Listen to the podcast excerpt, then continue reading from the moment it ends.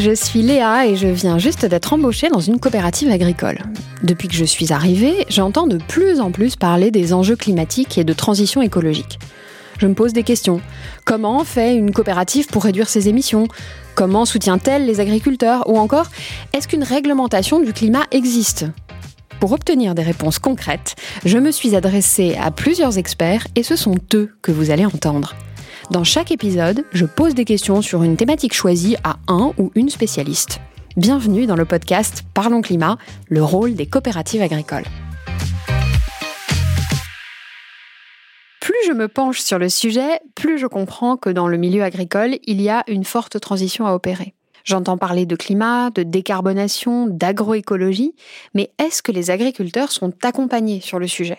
Je rencontre aujourd'hui Pauline Crozy, consultante chez AgroSolutions, un cabinet d'expertise conseil en agro-environnement, regroupant des ingénieurs qui analysent des données. L'occasion parfaite d'avoir une vision qui émane du terrain. Bonjour Pauline Crozy. Bonjour Léa. Commençons par préciser ce qu'on définit comme une démarche agroécologique. On entend beaucoup parler d'agriculture régénératrice. Est-ce que c'est la même chose?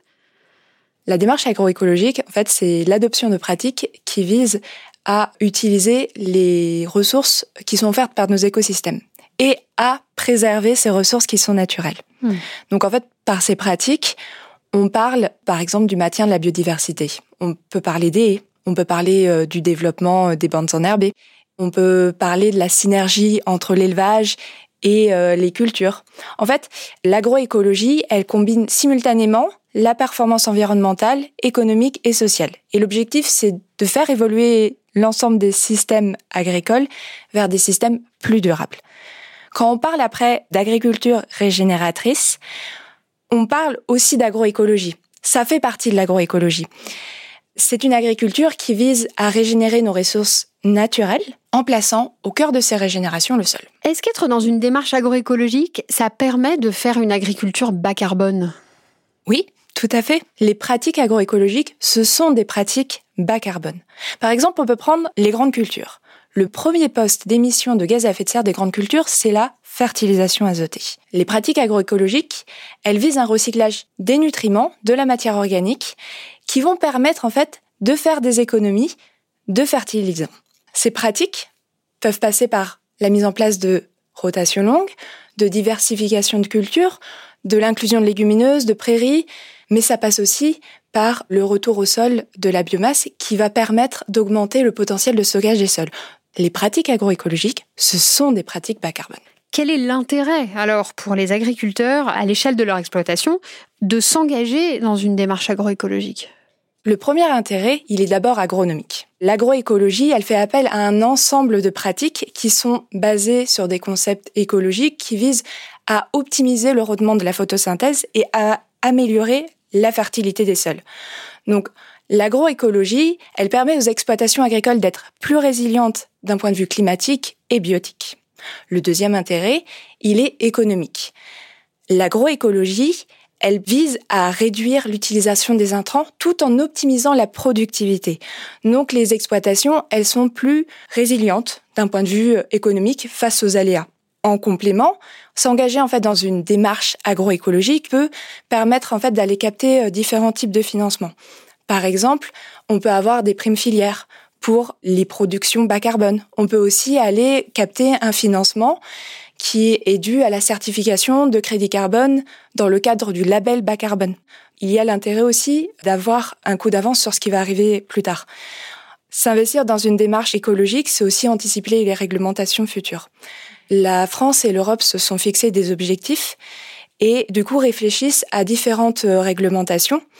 Donc par exemple allouer des quotas d'émissions au secteur agricole, certifier euh, à l'échelle européenne les absorptions de carbone, notamment dans le sol, aussi renforcer les exigences environnementales de la future PAC, donc euh, en 2027. Et est-ce que beaucoup de coopératives sont avancées en la matière? Vous qui accompagnez sur le terrain, quel est le niveau de maturité aujourd'hui? Les coopératives, elles sont aujourd'hui au courant des sujets et des démarches à effectuer. Elles sont par exemple nombreuses à accompagner leurs agriculteurs à réaliser des bilans carbone de leur exploitation. Par exemple, nous, nous avons 20 coopératives qui utilisent un outil qui s'appelle Carbon Extract et euh, ça représente plus de 1000 bilans carbone réalisés euh, dans des exploitations. Donc la mise en œuvre, après, elle peut être plus ou moins avancée selon la taille des coopératives, leur sensibilité au sujet et les ressources humaines, euh, bah, les personnes dont elles disposent sur le sujet et des différentes demandes auxquelles elles peuvent faire face. Et à votre avis, à l'échelle de ma coopérative, par exemple, quels seraient les moteurs pour accompagner et accélérer la transition des agriculteurs? Alors, l'accompagnement aujourd'hui d'une coopérative dans cette transition, il est important pour réussir à suivre en fait l'évolution des marchés. Il y a plus en plus d'industries agroalimentaires qui sont à la recherche de produits bas carbone ou de produits à faible impact en biodiversité.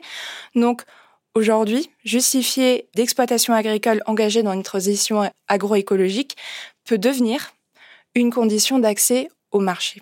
Il faut aussi insister sur le fait que l'Europe a pour ambition d'être le premier euh, continent neutre en carbone. Et donc pour cela, elle met en place différentes réglementations, dont la directive CSRD. Et donc c'est une réglementation qui va concerner les entreprises européennes de plus de 250 salariés. Cela à partir de 2025, donc potentiellement les coopératives. Et pour les coopératives, ça veut dire présenter entre autres un scope 3 qui comprend les émissions indirectes de l'amont agricole. Donc c'est important pour eux d'engager les agriculteurs dans cette transition euh, agroécologique.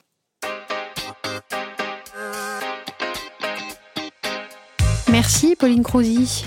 Alors si je devais résumer les choses, je dirais qu'une coopérative se doit d'encourager et de soutenir les agriculteurs dans une démarche agroécologique pour préserver les exploitations agricoles et leurs écosystèmes. Et cela va permettre de rester compétitif et de faire face aux futures réglementations. À bientôt pour un nouvel épisode.